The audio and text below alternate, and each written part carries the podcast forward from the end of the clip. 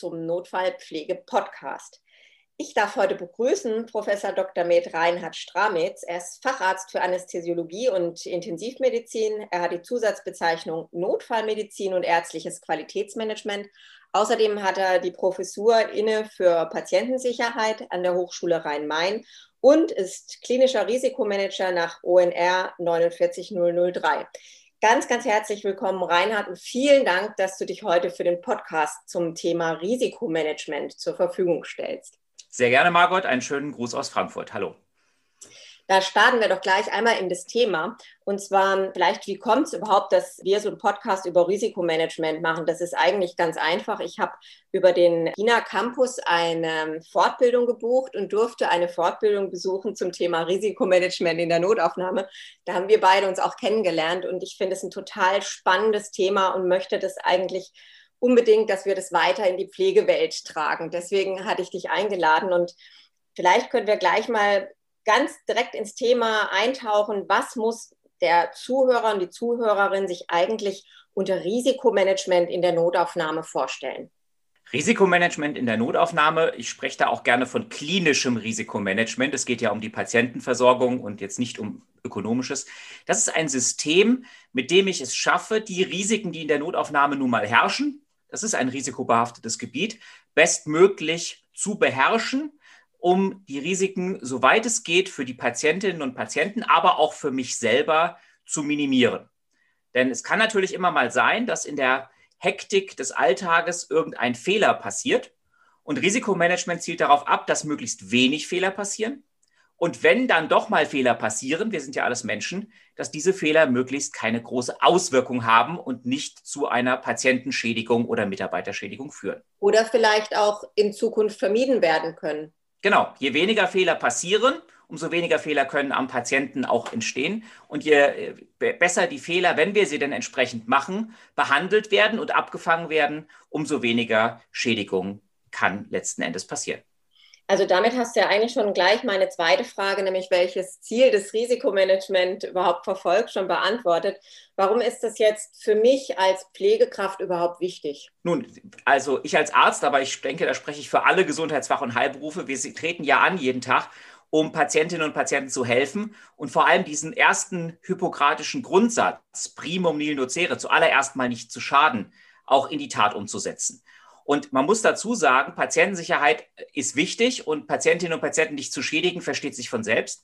Aber wenn ich einen Fehler mache, dann beschäftigt mich das ja möglicherweise auch selber. Das heißt, es ist nicht nur so, dass Patientensicherheit gut für die Patientinnen und Patienten ist, sondern auch für mich als Mitarbeitenden ist das gut. Denn wenn ich mir nachher Vorwürfe machen muss, einen Fehler begangen zu haben oder Patienten geschädigt zu haben, dann leide ich darunter manchmal genauso oder sogar noch stärker als die Patientinnen und Patienten selbst. Also im Prinzip, du sprichst jetzt gerade an ähm, den tatsächlich die moralische Verantwortung, die wir haben.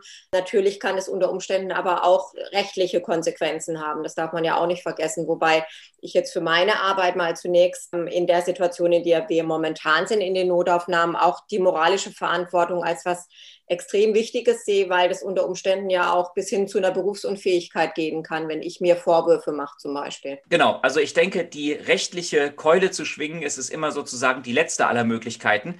Denn ich denke, unsere eigene professionelle Berufsauffassung ist schon stark genug zu sagen, wir möchten diese Schädigungen vermeiden. Und äh, ich möchte jeden Morgen, wenn ich in den Badezimmerspiegel gucke, mir ja entsprechend mit einem reinen Gewissen gegenüberstehen, dass ich alles, was ich getan habe, in meiner Macht Stehende getan habe, um eben die Versorgung so sicher wie möglich zu machen.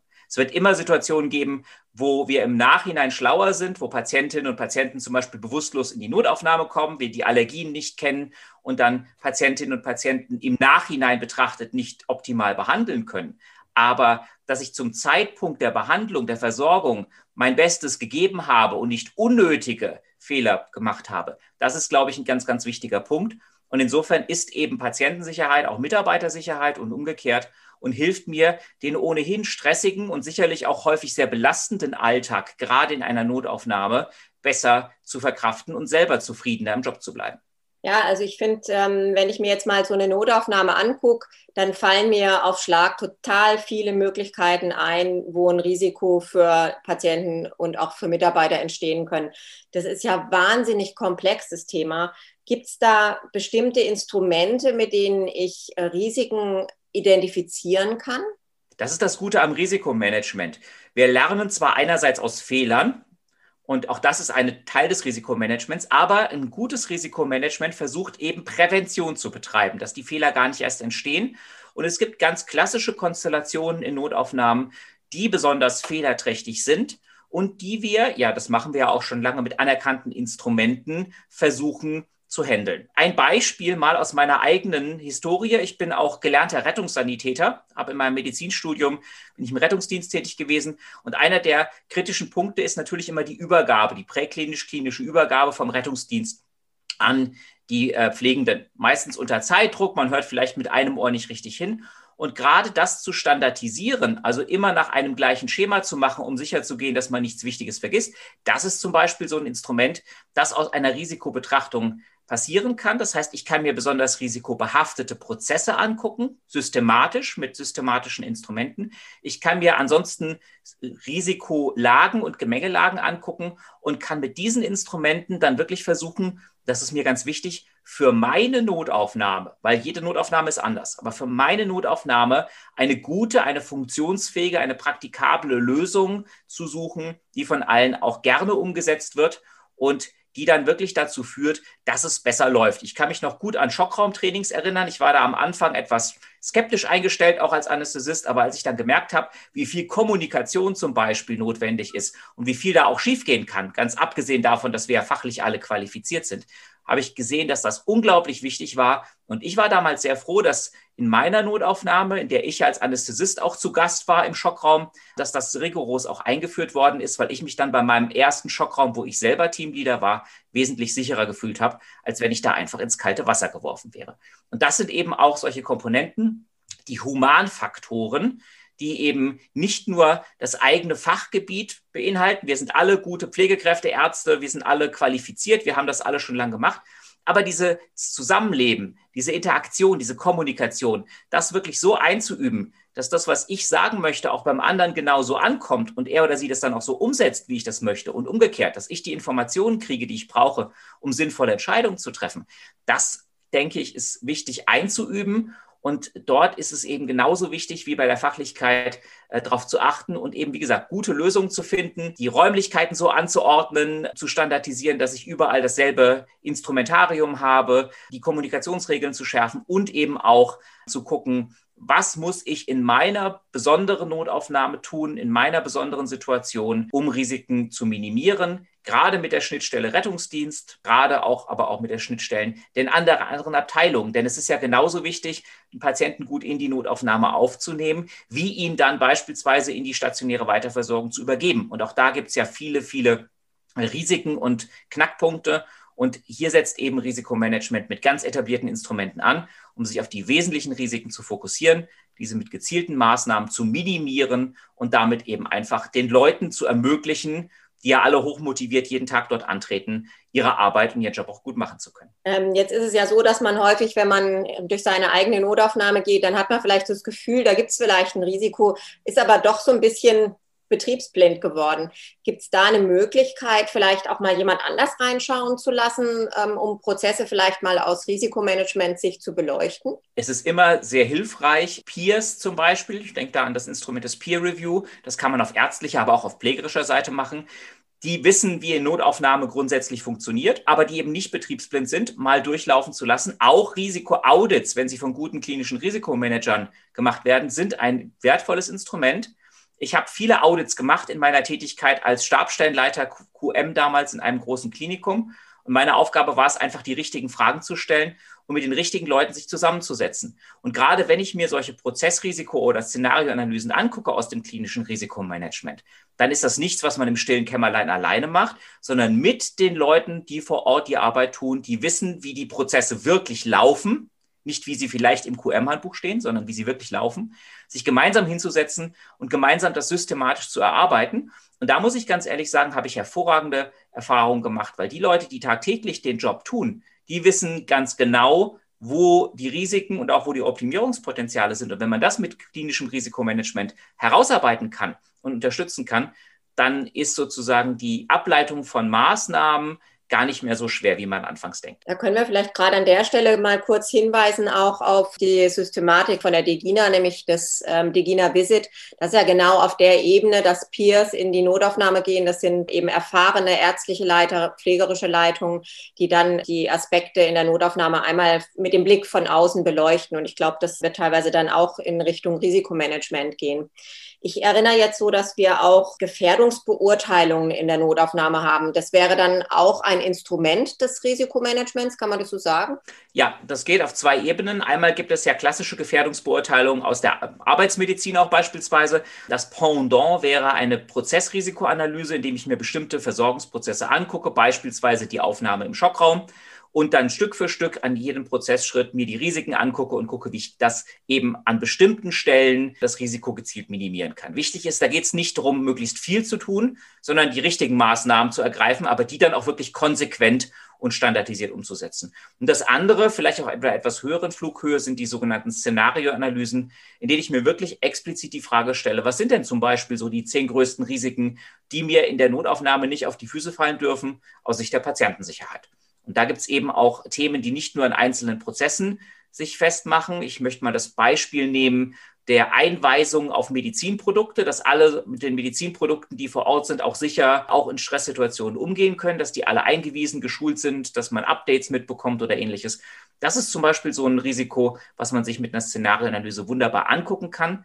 Und dann ist mir halt wichtig, für die Notaufnahme des speziellen Hauses eine eigene Lösung findet. Was ganz wichtig ist, auch beim Peer Review, man kann da wunderbar Anregungen geben, aber letzten Endes müssen die Teams ihre eigenen Lösungen finden, die für sie in ihrem Haus greifen. Also One Size Fits One und eben nicht One Size Fits All. Das ist ganz wichtig. Das heißt, nur wenn ich mich selber auf den Weg mache und mir das selber angucke, dann kriege ich auch nachhaltige Lösungen. Das ist nichts, was die Degina oder irgendjemand anderes am grünen Tisch für alle Notaufnahmen entscheiden könnte. Weil jede Notaufnahme ist anders und jede Kultur eines Hauses und die Interaktion untereinander ist anders.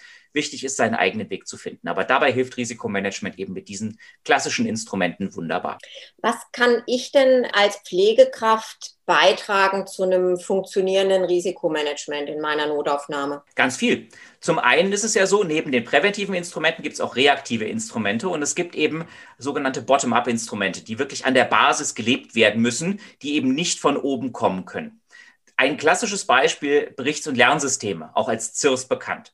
Ja, wenn mir etwas auffällt und ich vielleicht auch Gefahr laufe, einen Fehler zu machen, aber es gerade noch schaffe, es nicht zu tun, dann ist es wichtig, das beispielsweise in ein solches System einzuspielen, damit ich damit auch andere Leute schütze, diesen Fehler nicht selber auch zu machen. Das ist eine ganz konkrete Maßnahme. Das kann kein Risikomanager oder keine Risikomanagerin machen. Das müssen die Leute vor Ort machen, denen eventuell auch beinahe etwas passiert. Und das andere ist eben auch, bei risikobehafteten Situationen das Gespräch zu suchen. Nicht in dem Sinne, wer war schuld, sondern hier haben wir ein Risiko und beim nächsten Mal könnte es vielleicht schief laufen oder noch schlimmer ausgehen. Lasst uns dieses Risiko gemeinsam angehen, damit eben niemand in diese Falle tappt und damit wir hier sicherer werden. Und genauso eben aber auch in der konkreten Behandlungssituation ist es wichtig, dass man im Team eine kollegiale Atmosphäre etabliert, die es auch ermöglicht, Hinweise zu geben. Also beispielsweise einen Hinweis darauf zu geben, dass gerade was schief läuft. Das nennt man Speak Up.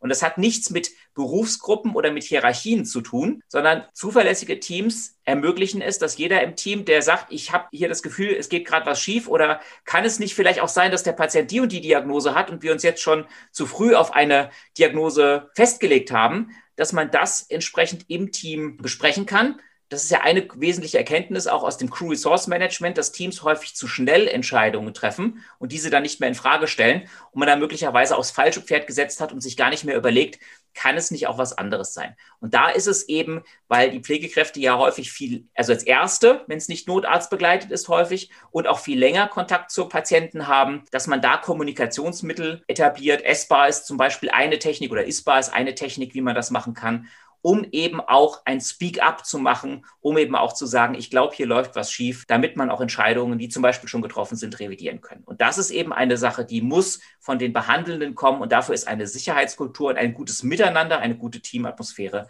eben ganz, ganz essentiell. Ja, das finde ich super wichtig, was du da ansprichst, weil das geht letztendlich auch in die Richtung, Pflegekräfte dazu aufzufordern, die unter Umständen den Patienten schon länger begleiten, oder auch eine gute Idee haben, einfach diese Idee oder diese, dieses Gefühl manchmal auch nur einfach zu verbalisieren. Das ist letztendlich nur im Sinne des Patienten. Ja, das finde ich total wichtig. Also das ist so ein Appell an unsere Kollegen. Sagt was, wenn ihr was im Kopf habt und behaltet es nicht für euch, weil es kann unter Umständen für den Patienten lebensnotwendig sein. Ja. Wir haben ja jetzt davon gesprochen, dass wir vielleicht auch ein Risiko identifizieren und ich habe aus der Fortbildung bei dir mitgenommen. Ich hoffe, das war auch richtig, sonst wirst du mich gleich sicherlich verbessern dass wir häufig dazu neigen, wenn wir Risiken identifiziert haben, dass wir erstmal als allererstes den Gedanken haben, oh, wir müssen unsere Mitarbeiter schulen dass das aber manchmal fehlschlägt. Äh, kannst du da vielleicht noch was dazu sagen, weil das fand ich sehr eindrücklich. Ja, vielen Dank, dass das so hängen geblieben ist. Das ist genau in meinem Interesse. Häufig hat man ja so einen Reflex. Ja? Wenn irgendein Risiko da ist, das ist unangenehm, da will man schnell was tun. Und dann kommt häufig dieser klassische QM-Dreiklang, Schulung, Audit, Dienstanweisung. Also erstmal schulen wir alle Mitarbeiter, egal was den Fehler ausgelöst hat.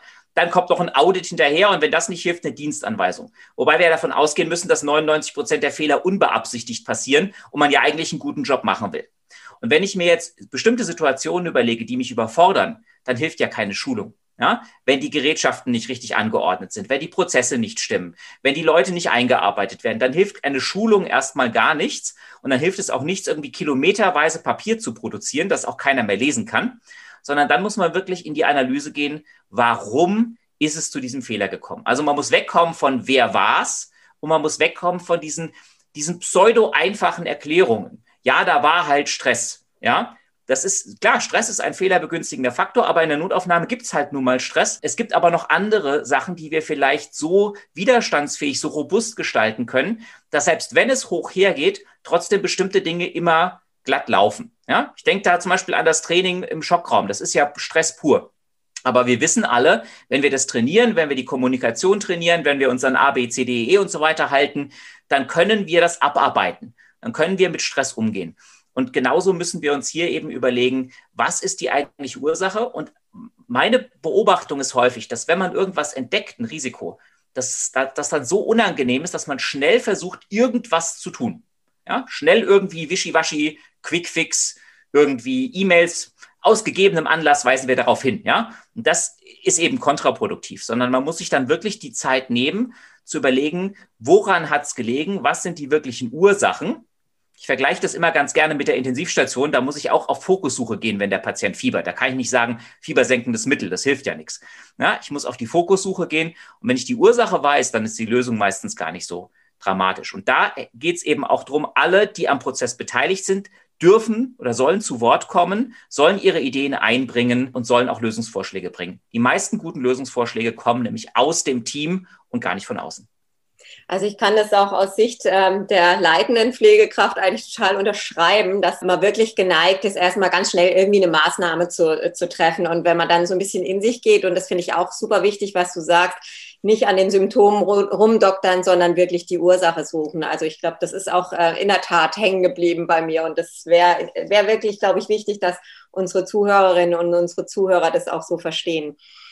Ich habe aber noch mal ein, ein Thema, welches ich glaube so ein bisschen unsexy ist, weil wir uns sehr oft mit der Patientensicherheit beschäftigen, aber ich finde viel zu wenig mit der Sicherheit unserer Mitarbeiter. Und ich würde da gar nicht mal sagen wollen, das ist jetzt die Sicherheit hinsichtlich, ich werde nicht geschlagen oder ich werde ähm, nicht irgendwie bepöbelt oder so, sondern der Sicherheit hinsichtlich meiner Arbeitsfähigkeit und meines ja, meines Wohlbefindens auch auf der Arbeit. Gibt es da irgendwelche Bestrebungen oder ja, Techniken, Maßnahmen, die man auch im Sinne des Risikomanagements ableiten kann?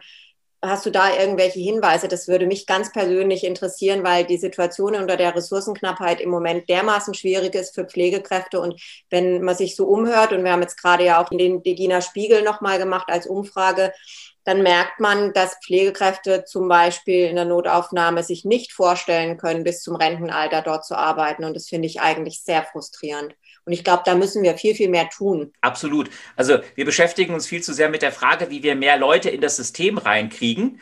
Nicht nur in der Notaufnahme, aber da natürlich auch, weil Personalklappheit überall herrscht. Aber wenn wir die Leute da mal dort haben und sie ihren Job tun, dann wird relativ wenig die Frage gestellt, was können wir eigentlich dafür tun, dass diese hochqualifizierten Fachkräfte auch gerne im Job bleiben? Also einmal gerne dort bleiben und zum anderen überhaupt das durchhalten bis zu einem gewissen Alter. Und ich weiß, als ehemals klinisch Tätiger, auch mit 60, 70 Stunden Wochen äh, und drei, vier Diensten in, in der Woche sehr gut, wovon wir sprechen. Wir müssen so ein bisschen davon wegkommen, dass wir uns selber so als die Unverwundbaren sehen oder dass wir selber uns absprechen, auch Menschen zu sein mit Bedürfnissen. Ähm, da hilft auch die Diskussion mit Corona, egal ob jetzt Ärzte oder Pflegekräfte nicht, dass wir da als Helden bezeichnet wurden. Ja, in allererster Linie muss man mal sagen, wir sind keine Helden, sondern wir sind Menschen mit ganz normalen Bedürfnissen und auf die eigene Gesundheit und das eigene Wohlbefinden zu achten und auf das Wohlbefinden der Menschen in einem Team, die mit mir arbeiten. Das ist nicht Egoismus, ganz im Gegenteil, sondern das ist verantwortungsvoller Umgang mit, seiner eigenen, mit seinen eigenen Kapazitäten. Denn nur wer gesund und wer fit ist, kann auch Höchstleistungen erbringen, wie sie in Notaufnahmen nun mal täglich abgerufen werden muss, damit eben Patienten gut versorgt werden. Das heißt also, mehr darauf zu achten, die eigene Resilienz auszubauen, mehr auf Selbstfürsorge zu achten und auch mehr auf Fürsorge im Team zu achten. Davon wegzukommen, dass einem da Egoismus unterstellt wird. Das ist ein ganz wichtiger Punkt. Ich glaube, da braucht es ein neues Selbstverständnis, nicht nur in Notaufnahmen, aber auch dort und nicht nur in der Pflege, sondern grundsätzlich, dass wir einfach sagen, wir sind auch Menschen und wir müssen so ein bisschen von diesem, ja, von diesem Heldentum runterkommen. Ja, und ich glaube auch, dass das eine sehr herausfordernde Managementaufgabe ist. Also das stelle ich im Laufe meiner langjährigen Tätigkeit wirklich immer wieder fest, dass so der Fokus da ganz, ganz schwierig ist. Ja. Da können wir, glaube ich, noch super, super lang drüber reden. Wir haben aber jetzt auch schon so die Zeit unserer Podcasts ausgeschöpft. Vielleicht kannst du noch einen kurzen Hinweis geben, wenn die Zuhörer und Zuhörerinnen sich jetzt auf dem Thema noch weiter fortbilden möchten oder noch mehr über Risikomanagement in der Notaufnahme wissen möchten, was können Sie denn außer diesem wunderbaren Buch, das du mit als Herausgeber geschrieben hast im Kohlhammer Verlag, Risikomanagement in der Notaufnahme? Es ist wirklich, ich habe selber sehr schnell gelesen. Es ist überhaupt nicht trocken. Es ist total lesenswert. Man findet sich in ganz, ganz vielen Passagen wieder, wenn man in der Notaufnahme arbeitet. Was für eine Möglichkeit hätte ich noch, mich zu informieren und mich ein bisschen tiefer mit mit dem Thema Risikomanagement zu beschäftigen. Ja, ja, zunächst einmal vielen Dank für das Lob. Ich denke, das Lob ist äh, insofern berechtigt, als dass an diesem wunderbaren Buch ganz, ganz viele leitende äh, Menschen aus Notaufnahmen mitgeschrieben haben und die Kapitel eben gestaltet haben und aus ihrem Alltag berichtet haben und auch die Lösungen angebracht haben, wie sie ihren Weg gefunden haben, mit den Risiken umzugehen. Äh, was auch entsprechend geht und was insbesondere auch, ich denke, vom Zeitansatz her ganz attraktiv ist. Die Degina bietet seit, äh, letztem, seit diesem Jahr einen Kurs an, ein Intensivkurs klinisches Risikomanagement speziell für Notaufnahmen, den ich da empfehlen kann, wo ich mich auch freuen würde, die ein oder andere Person persönlich kennenzulernen. Darüber hinaus gibt es natürlich auch weitere Angebote, klinische Risikomanagementkurse zu machen. Die sind dann aber meistens schon eben sechstägig und auch mit Prüfungen. Das heißt, ich glaube, als idealer Einstieg in die Methodik und sich ein bisschen mehr zu vertiefen, wäre einmal das Buch ganz geeignet und eben auch das Seminarangebot der Digina Intensivkurs klinisches Risikomanagement für Notaufnahmen. Ich kann das ja nur unterstützen, da ich den Kurs ja schon besuchen durfte. Ich war ein bisschen traurig, dass wenig Pflegekräfte in dem Kurs waren. Vielleicht ist es so die Scheu, wenn das ein Kurs ist für Ärzte und Pflege, dass Pflegende sich da vielleicht nicht so richtig verortet sehen. Aber da kann ich die Angst absolut nehmen. Das war ein Kurs, der ist absolut für Pflegekräfte auch sehr, sehr sinnvoll.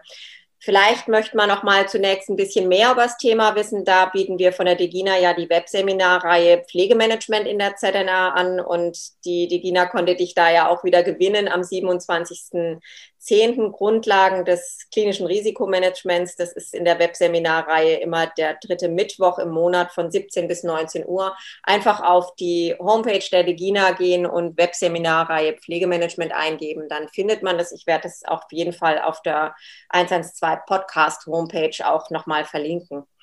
Reinhard, dann möchte ich mich ganz, ganz herzlich bei dir bedanken. Ich glaube, das war ein toller Einblick und ich denke, dass der ein oder andere auch ein bisschen angefixt ist jetzt von dem Thema. Das wird uns, glaube ich, beide sehr freuen, in der Hoffnung, dann den einen oder anderen auch mal wieder zu treffen in dem Kurs. Vielen, vielen Dank und ähm, ja, dann wünsche ich dir auf jeden Fall noch einen super schönen Sonntagabend. Ja, vielen Dank, Margot. Äh, wünsche ich dir auch. Vielen Dank, dass wir darüber sprechen konnten. Und wir werden uns am 27.10. ja dann wiedersehen. Da freue ich mich.